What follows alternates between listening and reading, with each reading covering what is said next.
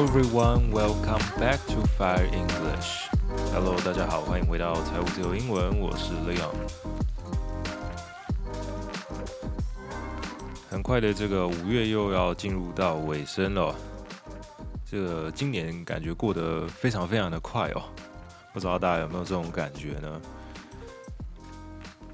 那么上个礼拜五啊，因为这个实在是有点小忙哦，然后就更新拖了一天哦，晚了一天，到礼拜六才上线哦，啊，所以并不是说没有更新，而是说啊更新比较晚了一点点哦。Now the first piece of news for this week is about Uncle Roger. You might know him as the guy with a strange accent criticizing people making bad fried rice. His real name is Nigel Ng, a Malaysian comedian living in the UK.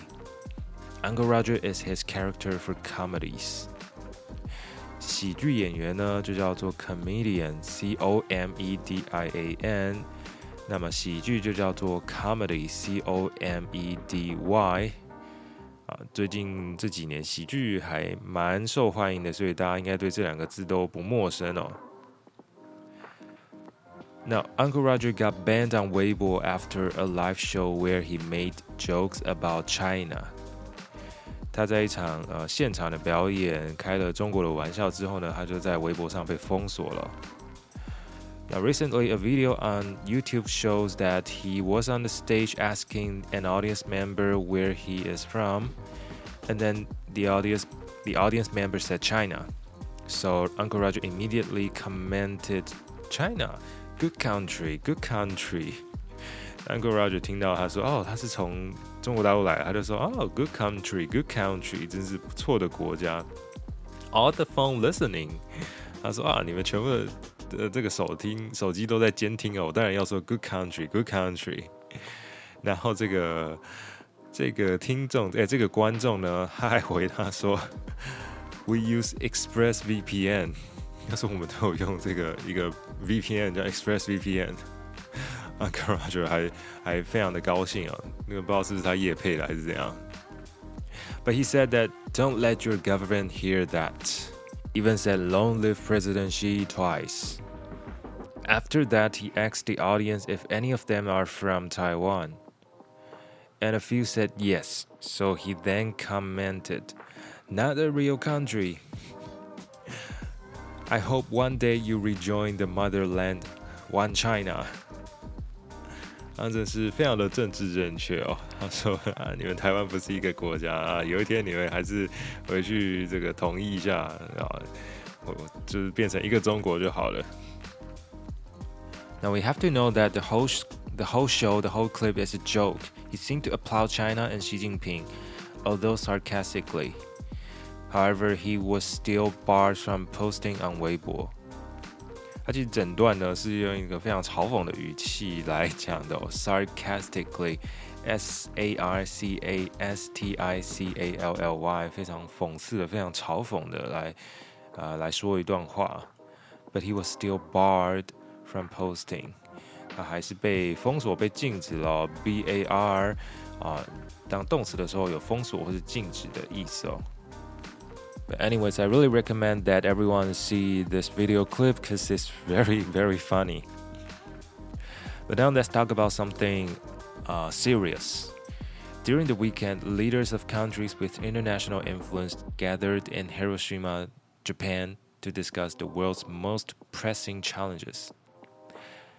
It was known as the G7 Summit group of seven or G7 countries include Canada, France, Germany, Italy, Japan, the UK, and the US。这个传说中的 G 七，呃，也就是刚刚讲的那几国：加拿大、法国、德国、意大利、日本、英国，还有美国。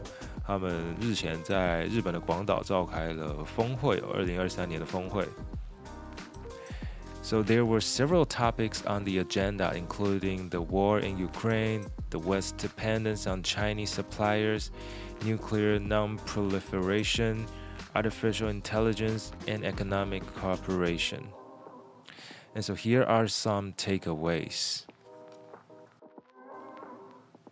First, G7 leaders addressed various concerns with China, including Taiwan, nuclear arms, economic coercion, and human rights abuses. 这次中国呢，算是这个 G7 讨论的重点哦。那有关中国的议题呢，包含台湾啊、呃核武啊、经济上的呃胁迫，还有人权的议题等等的。C O E R C I O N coercion 指的就是胁迫或者是强迫。They pledged to reduce dependence on China while maintaining constructive relations and avoiding harms to its economic progress. 这个 G7 就是一种对中国就是一种又爱又恨的感觉吧。呃，一下说啊，我们不能太依赖中国，但讲完之后想说啊，但是我们不能跟中国完全呃断开这个连结哦，不然会伤害到自己的经济发展等等的。So uh, the G7 will work toward a level playing field, addressing non-market practices, and promote economic resilience against coercion. 他们就表示说，哦，他们现在要创造一个呃公平竞争的环境哦，level playing field，L E V E L P L A Y I N G F I E L D，level playing field，好，指的就是一个 大家可以平等竞争、可以平等生存的一个环境哦，特别是在商业上哦。Now, the uh, a director of a public public uh, think tank said that the language shift indicates the U.S. allies understand the risks of deep economic engagement with China, but also realize that a complete severance of economic ties is not realistic. 那么就有一些学者专家就出来说了，哎，这些美国的同盟啊，哎，怎么会突然有这样子言语上的转变呢？就是说他们了解到、意识到，想要跟中国完全切割。啊，是不太可能的事情哦。但是如果你这个吃中国的这个招呢，接了吃的太多的话呢，又是很危险的一件事情哦。那么 severance，s e v e r a n c e，severance 指的就是中断、切割哦。那这是一个非常正式的字哦。一般来说，severance 大家比较常听到的意思可能是。当做资遣费哦。如果你被公司 fire 掉的话，公司要付你 severance 资遣费。Second, in response to Russia's aggressive actions, the G7 leaders announced concrete measures to support Ukraine diplomatically, financially, and in terms of security. Despite previous sanctions' limited success, uh, President Biden pledged military assistance worth up to $375 million to strengthen Ukraine's defenses. 拜登对于这个乌克兰这个战争上的援助大傻币呢，似乎是要继续持续下去哦。这一次又说啊，我们对于他们的军军事协助的这个金额呢，竟然要高达这个三亿多，快要四亿的这个美金哦。The G7 also unveiled efforts to disrupt Russia's war efforts, reduce reliance on Russia, Russian energy, and limit its access to the international financial system. 其其他的招数呢，之前大家就听过啊，就是说啊，这个这些国家，特别是欧洲啊，就不能依赖这个俄罗斯提供的能源啊，然后在这个经济上要断它的后路啊，等等的，这个大概是听了很久了。Ukrainian President Zelensky seeks wider support for a peace plan targeting non-aligned countries like Brazil and India. 啊，乌克兰总统呢，泽伦斯基虽然啊，他的国家乌克兰并不是 G7 的一员，不过他啊是有受邀到场的，所以他呃找到了这个，他想要找这个印度啊、巴西啊这些国家哦，来拉拢他们哦。But uh, while India expressed willingness to help and to, to end the war, Brazil strongly condemned the use of force in resolving disputes. 印度呢， 嗯，其实他说哦，他们有这个意愿想要帮助他们来结束这个战争，但其实印度感觉像是一个双面谍啊，就是两边都讨好，这样一下讨好这个中国、俄国啊，一下讨好这些那个美方的阵营。巴西呢，就在旁边看戏吃瓜，这样，然后偶尔出来谴责一下，这样子。Finally, climate and development finance were key priorities for the G7 leaders, seen as a response to competition from China and Russia. They aim to jointly mobilize $100 billion annually in climate finance by 2025 and outline their commitment to achieving the goals of the Paris Agreement.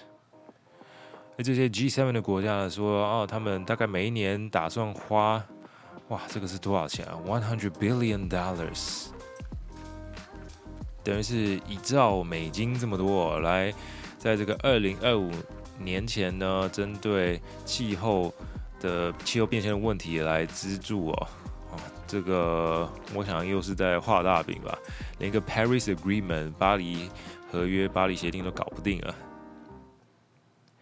They um also emphasize the need for new incentives, policies, and investments to make clean energy technologies affordable.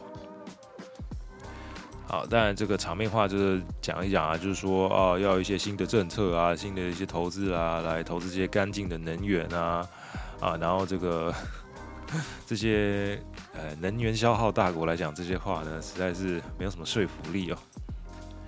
However, their commitment to phasing out fossil fuels and reaching net zero carbon emissions by 2050 received criticism for not aligning with climate science demands. 好，他们想说要在二零五零年前呢，不使用石油 （fossil fuels），f o s s i l f u e l fossil fuel，还要达到近零碳排哦 （net zero carbon emissions）。当然是被人家抨击啊，所以这个太不切实际了。 啊，但是就其实每年看这些啊先进国家在那开会啊，就说啊我们要保护环境啊，我们要有什么什么样的零碳排的目标啊，二零不知道挖格年前要做到什么什么事情啊，啊，大都大部分都是破局比较多嘛，实际上也没看到呃有人跳出来说哦这个因为哪个国家的制定了什么合约啊，大家真的去实行，然后啊这个全球暖化或是气候变迁有减缓的趋势哦，好像也没这回事。Lastly, let's have a look at a restaurant in Taipei. A restaurant in Taipei is serving a ramen dish topped with the giant isopod. The restaurant is called The Ramen Boy. The owner announced that he has finally obtained the dream ingredient to create the giant isopod with creamy chicken broth ramen. 大家最近的呃各种网络的版面应该被这个大王具足虫拉面给洗版了。那么大王巨足虫呢，应该怎么说呢？你可以说 giant isopod，isopod 指的就是它的这种海底的巨虫，就是节肢动物的这种虫的那个种类哦。那因为它非常非常大，所以我们在前面加一个 giant。那当然它有一个学名非常非常难念，我们这边就不赘述了。那 the drink drink ingredient giant isopod is a kind of crustacean。Carnivore scavenger that lives in the deep sea。这个老板呢，称这个食材是梦幻的食材啊，终于取得这个梦幻食材来做拉面了。那只能说是也是很职人精神嘛。Anyways，但这个大王具足虫呢，其实是一种 crustacean，一种甲壳动物哦。C R U S T A C E A N crustacean，那还是肉食性的 carnivore。C A R N I V O R E，肉食性的。那更重要的是，它是吃腐肉的。吃腐肉的动物就叫做 scavenger，S C A V E N G E R，scavenger。It looks intimidating, just like a giant cockroach。其实它看起来非常的吓人，就像是一只巨大的蟑螂一样。 But according to the restaurant, its meat tastes like lobsters or crabs, while its yellow glands taste like sweet crab paste. 不过根据这个餐厅呢，他说它的肉吃起来其实像是龙虾或者是螃蟹那种，就就是甲壳类动物嘛。那么黄色的 腺体的部分，gland G L A N D gland 腺体的部分吃起来像是 sweet crab paste， 吃起来像是蟹黄的那个蟹膏的部分哦。So the limited ramen dish is priced at 104,080 New Taiwan dollars and is only available to regular customers. 据说它目前只卖熟客，哦然后一碗要一千四百八十哦。那这个付一千四百八十，要你去吃一个长得像海蟑螂的东西，不知道大家会不会买单呢？This is all for our program today. If you like the program, don't forget to share it with your friends. You can also check out our Instagram. Uh, you can find a link in the show notes.